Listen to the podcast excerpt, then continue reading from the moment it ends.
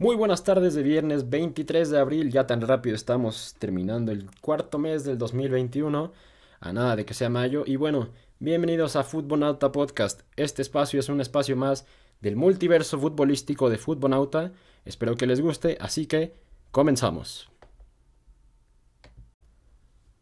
Para este primer episodio escogí 5 datos del libro Mil datos locos del fútbol mundial por Aníbal Litvin, es un libro que pueden encontrar en muchas librerías, es fácil de encontrar. Y bueno, empezamos con el primer dato. El primer dato dice, la costumbre argentina de arrojar papeles en el ingreso de los equipos al campo de juego nació en el viejo estadio de madera de Quilmes en 1961, año en que logró el ascenso a primera. Aquellos originales papelitos eran en realidad etiquetas de las botellas que los fanáticos conseguían en la famosa cervecería Quilmes. Yo no sé ustedes, la Quilmes es una buena cerveza, no es mi favorita, pero es muy típica de allá. Entonces, eh, entiendo por una parte que, que haya tanta tradición entre Quilmes y el fútbol argentino. Vámonos con el segundo dato, porque si usted le está buscando nombre a su hijo, déjeme decirle que Zlatan significa hecho de oro. Así es.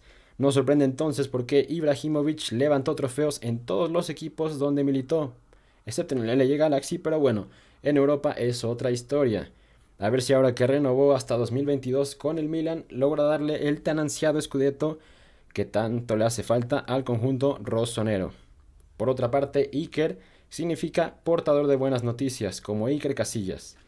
Cada que defendía el arco del Real Madrid o de España, el tipo era un seguro de vida en el arco de los dos equipos. Finalmente, Lionel, que significa pequeño león. Así es como Lionel Messi, recordamos mucho su melena de león, que a parecer de muchos fue la mejor versión de Lionel Messi en sus etapas más jóvenes, ahora un jugador más completo, pero que sigue con la garra de león, ni tan pequeño, es muy grande. Tercer dato. El Atlético de Madrid fue fundado por bilbaínos que estudiaban en la capital de España, Ramón de Arancibia, Ricardo Gortázar y Manuel de Goyo Rola, por eso este club tiene los mismos colores que el Athletic de Bilbao. Así es, si usted no sabía y es aficionado colchonero, déjeme decirle que el Atlético de Madrid y el Athletic de Bilbao, sí, comparten esa tradición bilbaína y por eso sus colores son los mismos, blanco y rojo.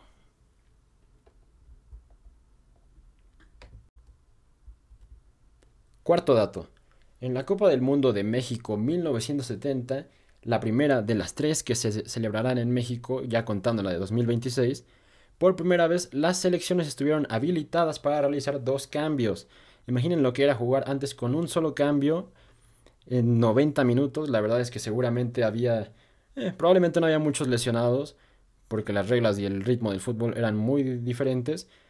Pero ahora si lo contrastamos con lo que vimos hoy en día, que son hasta 5 cambios por el tema del COVID, lo que era jugar con uno o dos seguramente era a veces un infierno para los futbolistas. Sin embargo, como les digo, el fútbol ha ido evolucionando, los, los, los futbolistas perdón, ahora son más atléticos, están mejor preparados y bueno, todo evoluciona, todo cambia y el fútbol no es la excepción.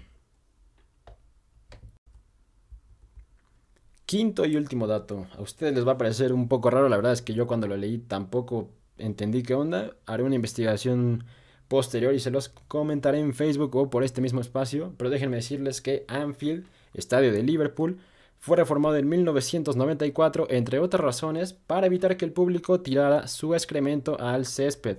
Como les digo, la verdad desconozco la razón de si esto era cierto, si cómo pasaba, no sé. Lo voy a investigar, quedo en una deuda con ustedes, pero sí reformaron el estadio, el diseño y la arquitectura de Anfield para que el público red no aventara su excremento al césped. Así como le escucha usted, ya les comentaré después de qué trataba.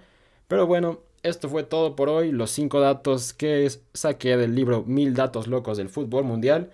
Así que yo los espero en la próxima edición de Fútbol Nauta Podcast. Nos vemos.